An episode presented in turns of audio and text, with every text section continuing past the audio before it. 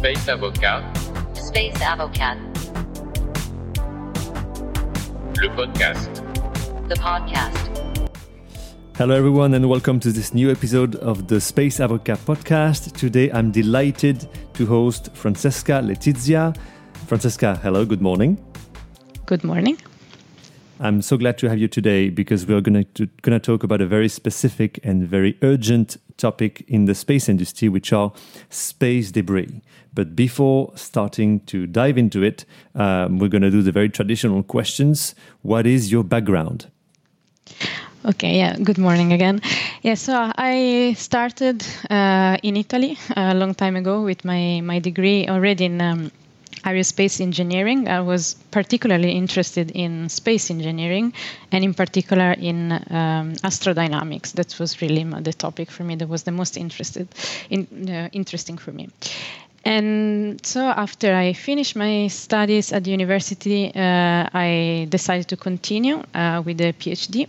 And space debris was actually a very interesting topic because um, it really based on astrodynamics, so how objects move in space and how we can model um, the, the effect of different forces on, on their trajectory and also as a very practical application. So for me, that was a very um, interesting combination, and I so decided to go in uh, in this direction, and I moved to to the UK, uh, to United Kingdom, uh, for a PhD. And I, I stayed there for, for some years, working also on uh, uh, some additional topics like planetary protection. So, but everything related, uh, let's say, to trajectories and how we, we can model them and after that i i moved to germany uh, first i worked in um, at OHB so a company um, in, uh, in the north of germany in bremen where i was working as a mission analysis engineer and then I moved to Darmstadt, um, where I joined uh, the, the Space Debris Office of the European Space Agency as a consultant and uh, and there basically is uh, where I've been working in all these uh, almost I think four years and a half, um, working on space debris and specifically on the topic of uh, mitigation. And uh, yes, what what is the current situation of space debris? What can we do in terms of uh, guidelines, and also what can we do to ensure a more sustainable use of space? Well, that's a very rich background that you have in this very specific topic, and, that's why I'm very glad to have you today. Uh, I I remember we met at the at the 2019 uh, Space Debris Conference from uh, from ESA at, at Darmstadt, and I was quite impressed by your presentation back in the day. So again, thank you again so much for being here today. And you know, first question that that sounds basic, but I think it's very important to raise awareness on this topic. So, what are actually space debris? What are we talking about? Yeah.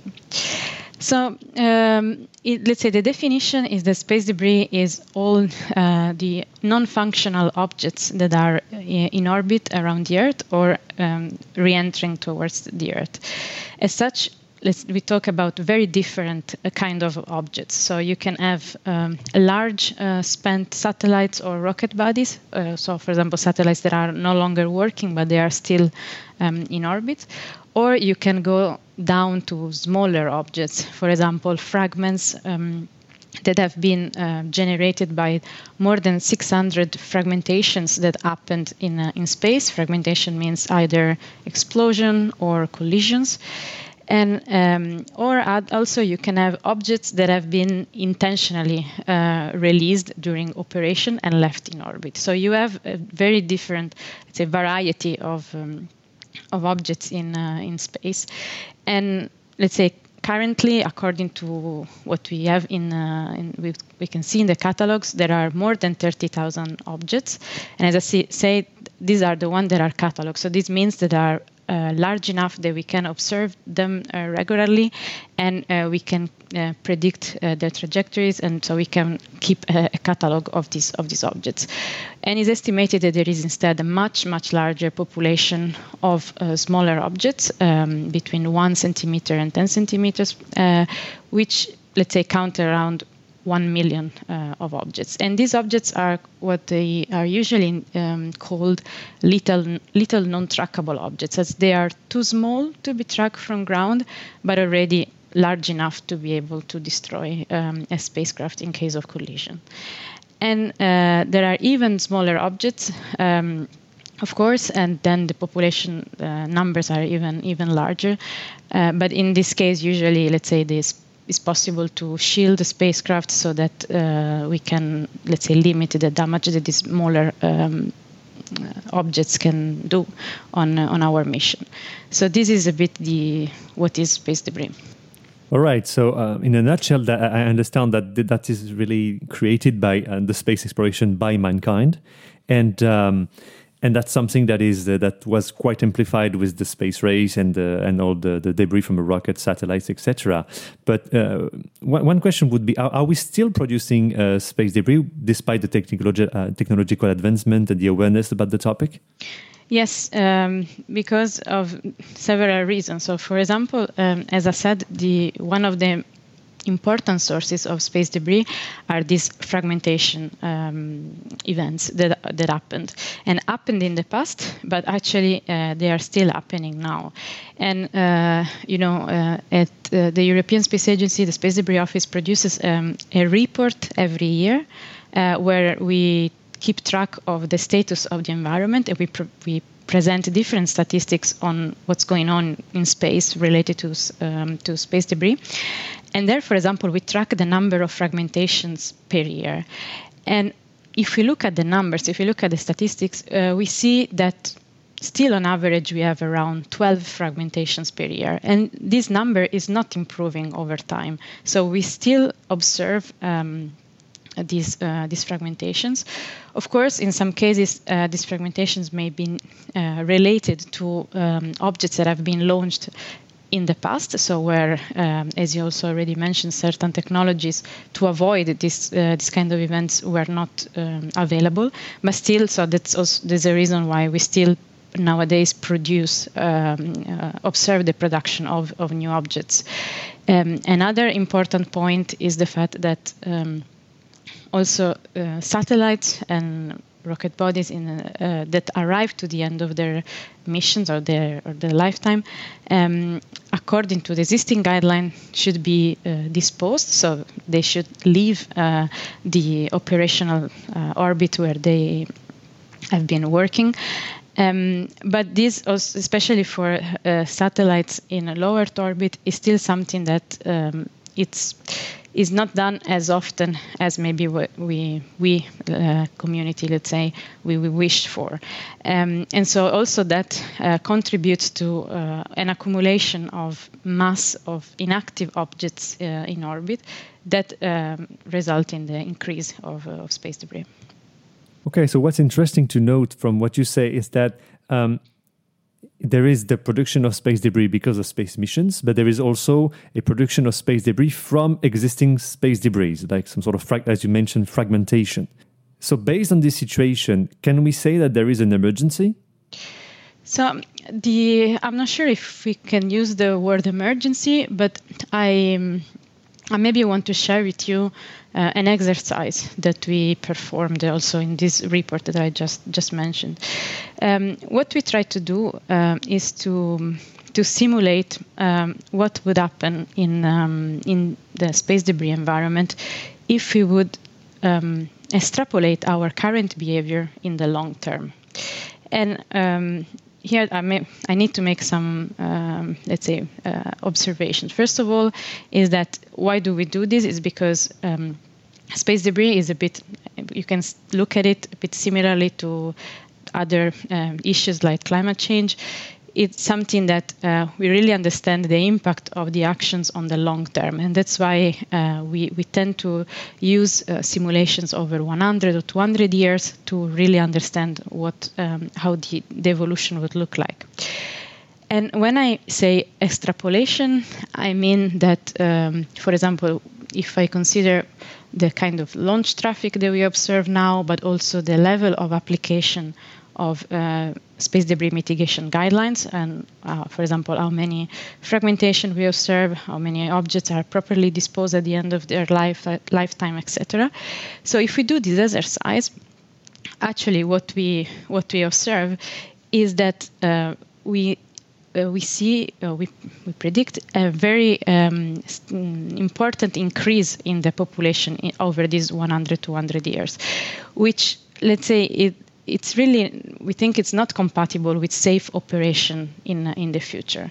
So, in other words, we see that if we continue operating like we are doing now, um, in in the future we will make it very difficult for future generations to have access to space uh, like we like we are doing now. So this is the current the current situation. All right. So in this regard. Um, what can we actually do to prevent the creation of, of new space debris? So there are uh, several aspects depending on these um, different sources that, that, that, I mentioned before. And the first one, uh, as I said, is these fragmentation events. Um, and especially, for example, if we focus on the on the aspect of the of the explosions, um, you already mentioned that there are there is technology available now that was not available in uh, in the past. And there have been uh, several studies, uh, for example, from uh, the Clean Space uh, office in uh, ESA and also similarly from at NASA, where they look at um, the development of technologies that can help um, passivating uh, a system at the end of life. Passivating means that we make sure, for example, uh, that uh, all the fuel that is still in the spacecraft is uh, vented at the end of the mission to uh, minimize the risk of explosion. Um, in uh, in the future. So this is um, a first very important um, very important step that uh, that we could take, because as I mentioned, so we still observe these 12 fragmentation per, fragmentations per year, and so if we would uh, be able to bring this number to to zero, uh, then in this extrapolation exercise that I just mentioned, we will already be able to almost halve the number of um, predicted um, space debris objects in, at the end of the simulation, so in the 200 years um, time frame. Uh, then something else that can be done is, of course, to improve our uh, compliance to what is called post-mission disposal. So the fact that once that the emission is, uh, is finished, um, uh, the slot where it's operating should be freed, made available for other for other missions. And uh, in uh, low Earth orbit, so up to 2,000 kilometers, this means um, um, performing uh, a re-entry if you are not already operating in um, at an altitude that uh, allows you the spacecraft allows the spacecraft to come back within 25 years. Um, and we see, as I said before, that this is still done only, let's say, roughly 40 percent of the time for the satellites that um, have reached end of life in the in the last decade. So already improving these numbers uh, could be really, really, um, really beneficial. And actually, what is important here to mention is that uh, we already observe in this uh, recent year um, an improvement uh, in um, in these numbers, especially, for example, if we look at uh, the, the operation of rocket bodies, so the launchers that are used in low Earth orbit, um, we see that uh, in the beginning of the year 2000, only 20% of these objects were actually disposed. And now we are going towards um, a higher value of 80% uh, and really increased adoption of um, controlled reentry. So really minimizing the time that these objects are left in orbit. So let's say there is a shift in um, in, in operations, and uh, we know that in the geostationary orbit, uh, we we also observe a very good um, performance in this um, in this field for the post-mission disposal. So mm, things are let's say there could be room to be a bit uh, optimistic in um, in this regard. Um, then there are other aspects um, that are more related to, um, let's say, the, maybe also the more short-term uh, effect of the of the presence of space debris, uh, which is, for example, collision avoidance. Um, here, um, what is important to mention is that. Uh, because of how the use of space has changed uh, in the last years, we really are observing um, uh, an important evolution also in the operation of collision avoidance. So, for example, if I think about our uh, the, the, fleet of ESA, so for which we provide collision avoidance service, uh, we see that. Um, there is an increasing share of conjunctions uh, with other satellites, especially at the, um, at the certain uh, altitudes. Um, so we need to avoid active satellites instead of uh, space debris. And this has a really an impact in, in the operations. And we are still um, in the process of understanding how to, um, to handle this, how to make it more um, automated.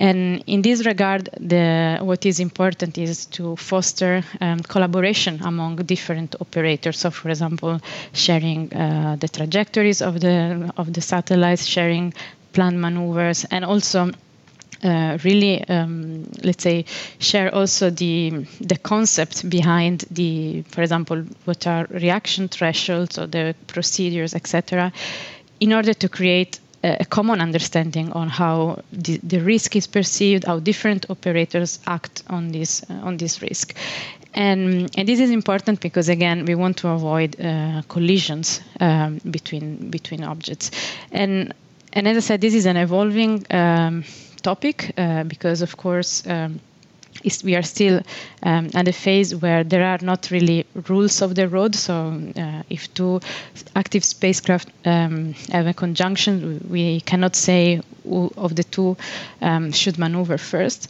Um, so, it's it's an evolving, uh, really dynamic uh, process at the at the moment. And uh, of course, the last possible point is the use of active debris uh, removal. And I mentioned this because in this same experiment uh, that I mentioned before, where we extrapolated the, the behavior over the long term, what we also did was to um, do a simulation where we um, stop all the launches from 2021. And uh, what we see is that even if we would stop all space activity, still the population of space debris would increase over time because of the, collision and interaction between the objects that are already in orbit. So, of course, also this is um, is, a, is an option um, to remove some of the mass that is of the spacecraft that is already um, that are already in, orbit. But of course, uh, what is always important to to stress and to keep in mind is that uh, active debris removal really works um, when also all the other measures that I mentioned before, so the passivation, the disposal, um, are also implemented. So it's um, we have different handles, and we should let's say take advantage of all of them. On the more practical side, uh, one question I wanted to ask you, since you're a specialist of this topic, if you take, for instance, a new space uh, initiative, a new space venture, what you, what would be your advice uh, for these people to um, uh, have this sort of sustainable approach in their in their uh, launch campaign, in their space missions? For uh, new space missions, for example, if we start from um, let's start from small missions first. Um, what we observe is that so small missions. I mean, for example, CubeSat and this um, this kind of um, of satellites. what we observe is that, um, for example, last year, uh, for the first time, uh, we had more uh, what we call uh, ride shares. So um, launch, launches where multiple payloads are, uh, multiple satellites sorry, are delivered at the same time that um, uh, launches where a single satellite is put into orbit. So this is really something again that is evolving. And what is um, increasing, what is happening is that so you have these rideshare uh, launches where you have many satellites inserted into orbit at the same time, and this can really pose a, a challenge to uh, space surveillance system to distinguish the different satellites. And this really can have um, negative consequences, both for the satellite operators, uh, because imagine, for example, that you are not able to establish communication and to initiate some time critical operations, but also for the other operation operators, because for example, in case there is a conjunction, uh, you don't know who is your interface. Um, so, for example, here, um, what uh, what can be done uh, by these uh, new uh, actors is uh, to improve the communication and the data sharing between operators uh, with the space surveillance networks. And there are also again technical solutions that can be adopted for example like markers um, to facilitate this identification process. So this is just one one of example, examples. Then um, again, if we stay in the realm of the uh, the small missions, um, there is the the indication, let's say that if you don't um, don't have um, propulsion capabilities, then uh, uh, or also if you are testing some very innovative um, technical solutions, then it is advised to do this at a lower altitude so that uh, you you limit the permanence in um, in orbit. And also for example if there is a flow or something um, uh, does not work as planned um, the impact on the ad- other operators and the, on the environment in general is um, is limited. So this is for the let's say for the the small uh, missions uh, part. If we look at um, larger um, let's say uh, missions, for example, so large constellations um, and similar. Uh, there um, again, there is a very important aspect of uh, data sharing, coordination, so make the other operators uh, available, um, aware, sorry, of uh, what are uh, the choices that that are performed and um, and also there it's one important very important aspect is also to understand which is the the reliability of the spacecraft that uh, that are launched. This especially when you are uh, dealing with a large uh, number of objects, uh, it's very important to understand if we can um, commit, let's say, to a high level of uh, reliability that results then in a, a high level of um, disposal uh, level of compliance with disposal guidelines. So uh, these are a bit some of the, mm, let's say, the practical aspects that um, uh, operators can can look at. And I said, so uh, the idea is that more coordination and let's say it's uh, for sure uh, very very welcome. Well, that's very interesting what you mentioned about the, the idea of coordination, because space debris for me is really the segment uh, as an attorney that, that shows the most uh, bottom up approach. Since we don't have any treaties that is actually dealing with the space debris issues, we see some accord, like for instance, the Artemis uh, accord that talking a little bit about this. You have uh, national space laws, like for instance, French uh, space regulations that are dealing with this idea of um, uh, remediation after decommissioning. Um, so uh, that's always interesting to notice how the industry and the stakeholders are, are taking care of this topic, and, and, gradually that's come back up on top in order to have more uh, solid uh, regulation. Uh, are you aware of any initiatives to actually regulate the segment, or you, do you have any idea about uh, engineers or industrial stakeholders trying to implement like very very um, uh, forceful guidelines on this? Yeah, so uh, there has been in the past uh, several uh, of these initiatives. Um, for example, uh, the the Space Safety Coalition, as um, which is an organization or an association of different operators, have uh, tried to collect um, guidelines uh, that um, go a bit beyond uh, what is currently encoded in the usual technical guidelines, like, for example, the one coming from the um, in- Interagency um, Space Debris Coordination Committee, so the IADC.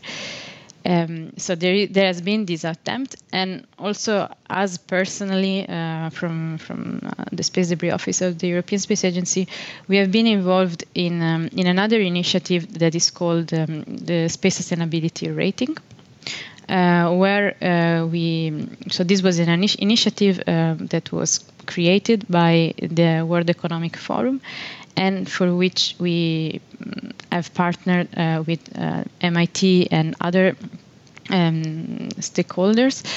And uh, what we did was to mm, prepare or yes uh, an indicator um, that rates the mission under several aspects that could affect uh, its sustainability in terms of space debris uh, so looking as i mentioned before both at the impact on other operators but also the impact on the environment in the in the long term. And um, in this in- initiative, we so we have developed and designed this uh, this rating, and now this has been passed to uh, EPFL, uh, so the École Polytechnique of uh, Lausanne, uh, which will operate this uh, rating in in the future. And again, the idea there is to, on one end, uh, create awareness on the on the different choices that operators can make uh, and how they uh, affect the their impact of the mission on the space debris environment and also to um, recognize uh, those operators that actually put in place uh, better than required behavior. Because um, what we have observed in the in the past is that um, the so it's it's very difficult to hide in space. That's what we always uh, we always say. So we know who are the the bad actors. Uh, it's uh, is it's easy to know. Uh, let's say who are the satellites uh, that are not disposed, for example, at the end of their life. But the idea of the space sustainability rating is instead to shift a bit the perspective and to highlight uh, who are the, the, positive examples, and they can really um, be an inspiration again also for new actors, like we were uh, briefly discussing before, to see actually which measures can be implemented, which one uh, worked, and so this is a bit of the the rationale behind this initiative as well. Um, we are still as I said in the in the beginning of this of this effort, so the, the, the rating will be operational, fully operational from this year. Um, so we will see how it will practically work in terms of in, of incentive, but I think that uh, there are um, there are several initiatives that uh, that are looking at this uh, at this aspect, and also it's it's really clear how the uh, some of these new players uh, that have come, uh, in, especially in lower orbit, are really um, engaged and very responsive to the issue of space debris, and they can they want to, in general, show that they are committed to. Um, provide or implement um, technical solutions that will yeah, foster the sustainability of operations. Well, Francesca, thank you so much for uh, this uh, briefing about this, this situation. I understand that, of course, there is a, a long-term emergency that we need to tackle now, and, and it's quite it's quite interesting to notice this this joint effort of stakeholders with diverse background to trying to uh, tackle and, and limit it and mitigate the impact of this of this crisis on the, on the space industry. Uh, thank you for your expertise. Thank you for intervention, and uh, have a great day. Thank you. Si vous souhaitez obtenir de plus amples informations sur ce programme ou si vous avez besoin de services juridiques, vous pouvez contacter le Dr Numa Isnar par courriel à l'adresse contact@numaisnar.com. If you want more information about this program or need legal services, you can contact Dr. Numa Isnard via email at contact at numaisnard.com.